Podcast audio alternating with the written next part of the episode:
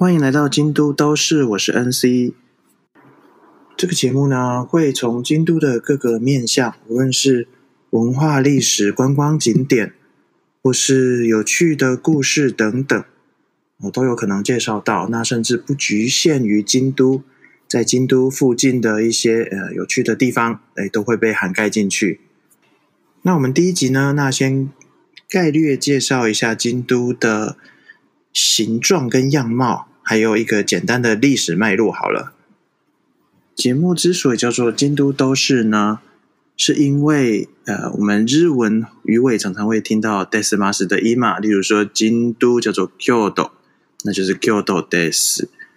京都的方言，京都腔来说，“des” 会换成 “dos” 的音，它稍微会拉长一点点，然后比较温柔的讲，因为是呃一季五季常常说的话。那就会说成 Q 多多斯的感觉。我个人是觉得这个腔调哇，实在是非常的可爱，所以诶就把它拿来当做节目名称。那中文那就干脆叫做京都都市。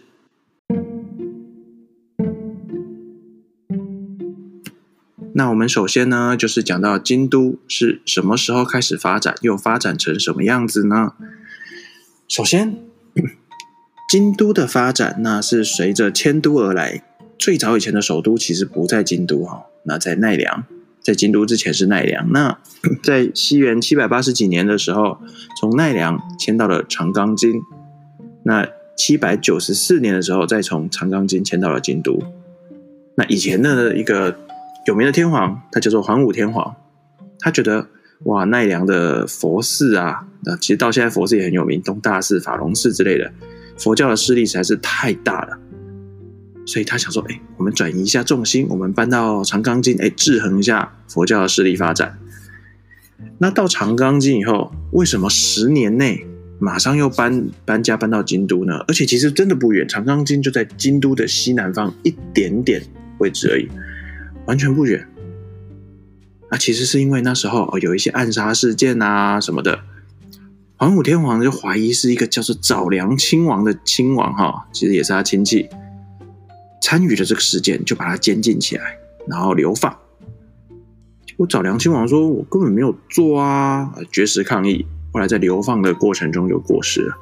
那说起来很奇怪哦，他一过世，这个长冈京的都城内就出现了一堆怪事情，有妃子暴毙啊，洪水、天灾什么有的没的都来。这个桓武天皇就觉得毛毛的，他想说：“我刚搬来这边就闹洪水，闹……”有的没的，该不会真的是怨灵在作祟吧？他就只好哎找大家商量说：“那我们再找一个地方搬家，那搬到一个这个风水比较好的地方。”哎，对，以前的日本呢是非常崇尚中华文化的。那我们从这个很多，其实日本也会看节气啊，有没有风水啊，这些都可以看得出来。那他们就啊找一个风水宝地。然后去这个迁都搬家啊，变成现在的京都。那京都的风水为什么说好呢？其实哦，他们觉得京都是四神相应之地，有四只圣兽在守护。那这个四神不是吃的要配挂包那个哈，没有猪肚，没有莲子，好，就是中华文化传统的青龙、白虎、玄武跟朱雀。他们觉得，诶，东边的鸭川是青龙，西边呢通往山阴的道路就是白虎。那山阴是什么概念？就是往鸟取啊，那个方向叫山阴；往神户叫做山阳。然后北边呢叫做船冈山，我很不是我很不擅长念这个，我每次都念船冈山，南赶展览馆。船是海上航行的船，冈呢是冈山冈崎那个冈啊，钢铁的钢，右边那个字，有右半部那个冈。南边呢叫做巨梁池，那个梁也不太好写，左边一个木头的木，右边一个京都的京。居梁池那是朱雀，那这个四神守护。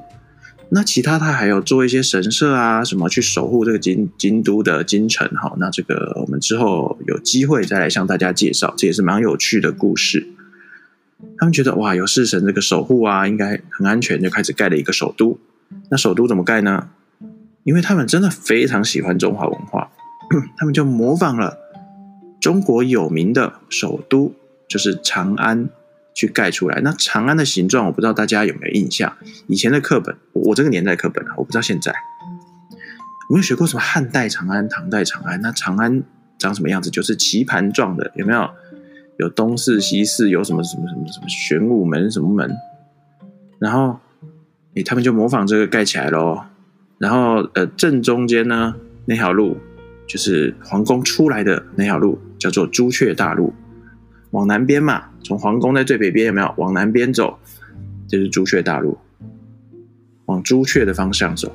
啊，对了，顺带一提。这个四神相应之地，这个四神的概念还被一个很有名的作家，京都大学的作家叫做万城目学写成《鸭川和恶魔》这本书。那它里面有讲到四所大学分别代表四个圣兽，然后决斗这样子，非常有趣哦，大家可以看一下。那他的其他作品其实也有拍成日剧的，像《路南》之类的。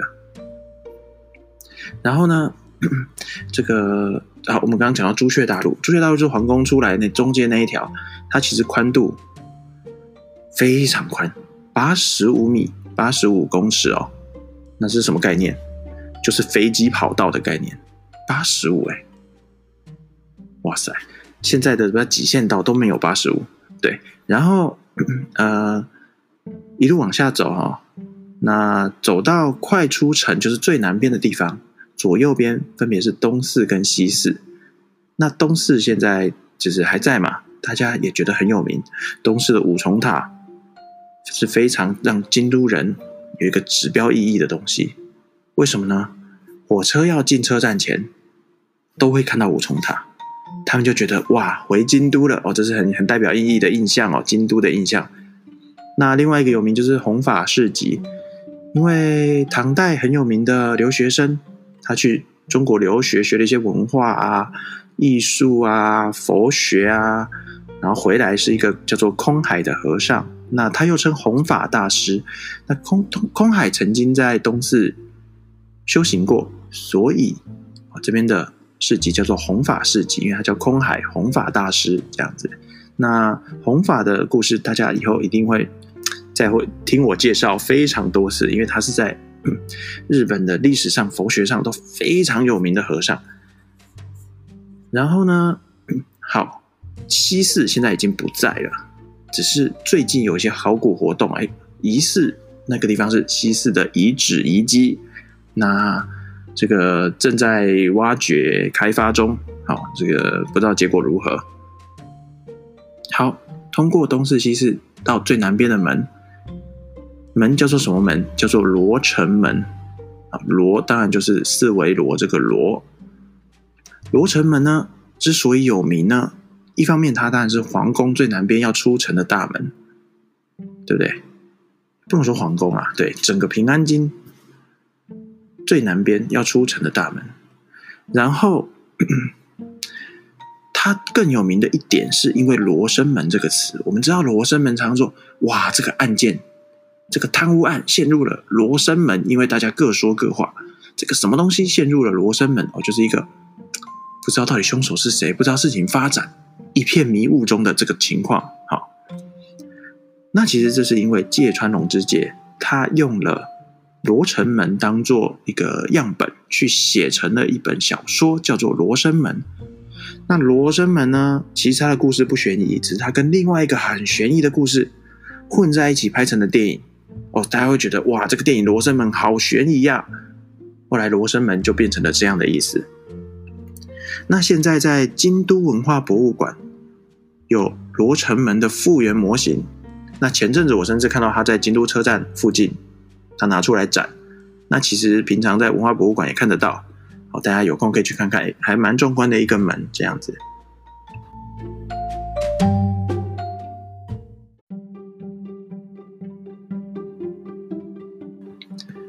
那至于平安京的道路啊，不好意思，我一直说平安京哈，其实京都那个也被叫做平安京，或是称为洛阳的洛，哦，这是一个昵称。那我们常常会看到战国武将说，呃，织田信长要上洛了。什么叫上洛？就是去京都，叫做上洛。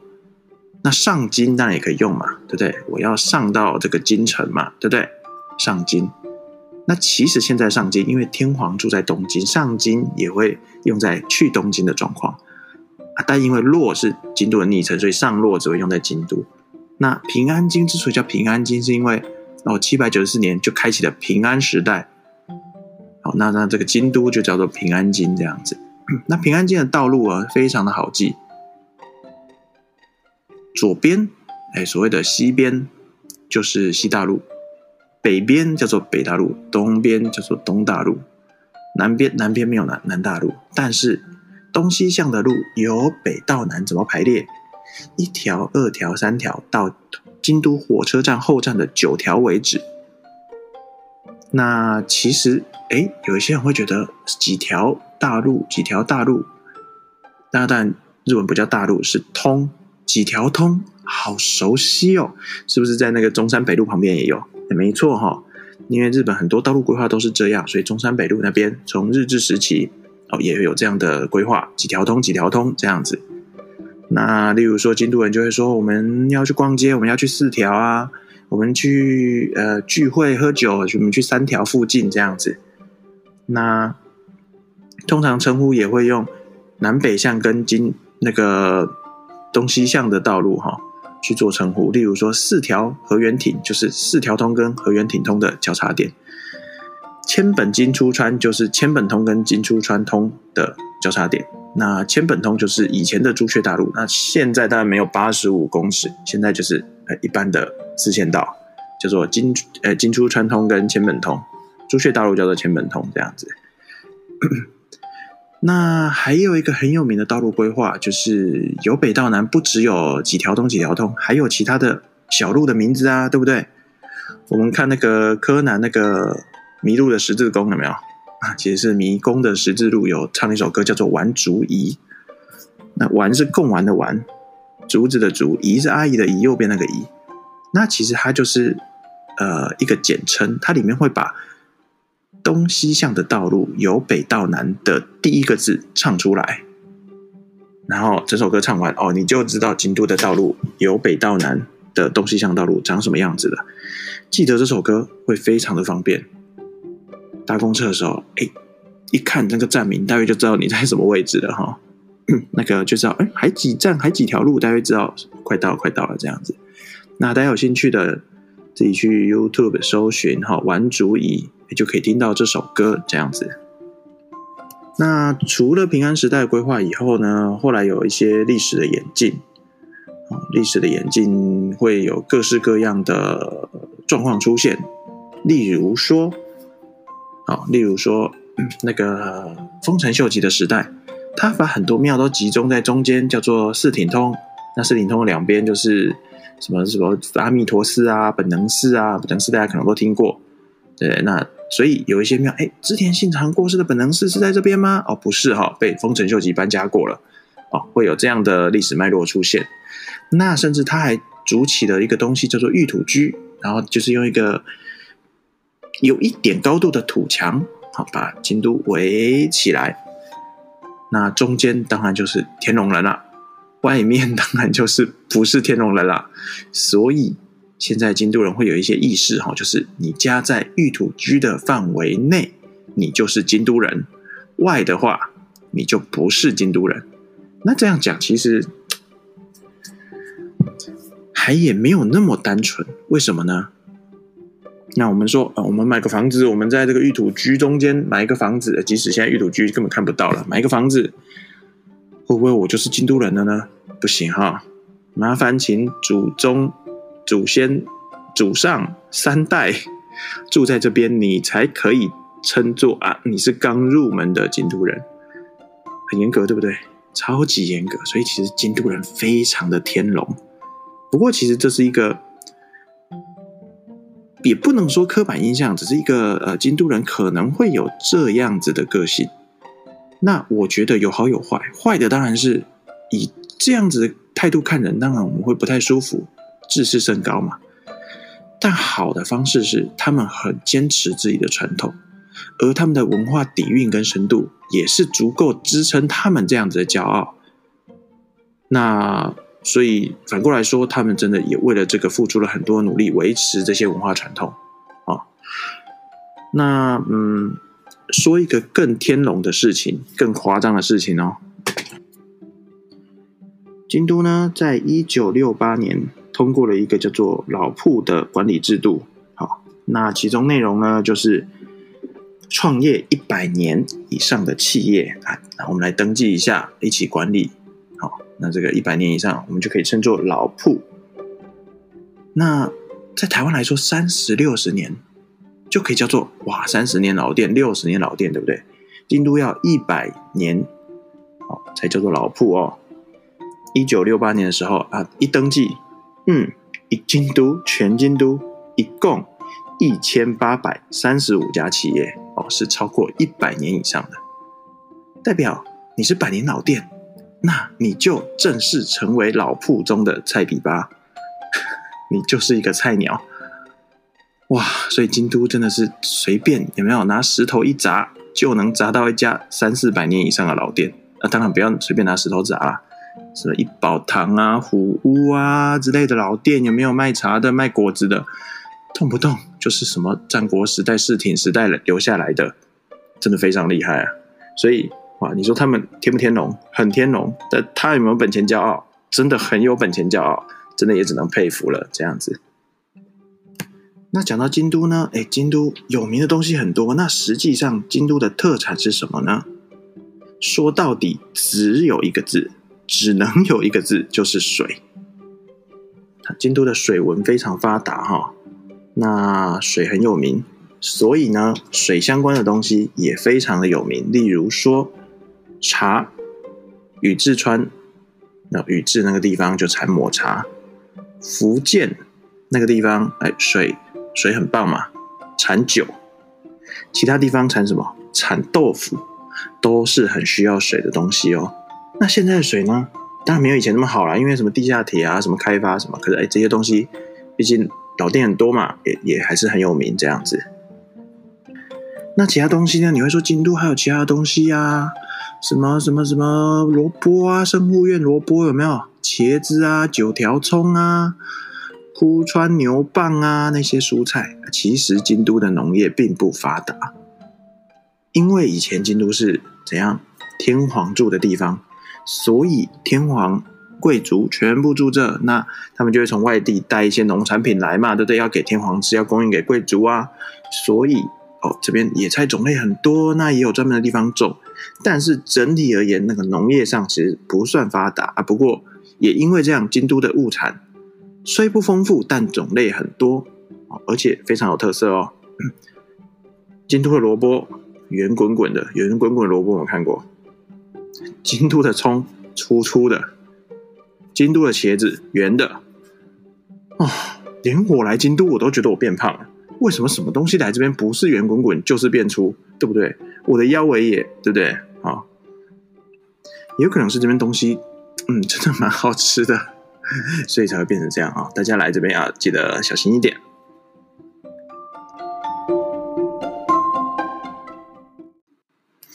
好，那这集京都的这个概略的历史脉络啊，跟地理环境的介绍到这边，接下来几集 podcast 就会针对京都的这个各个比较细分的项目做一些比较详尽的介绍哈。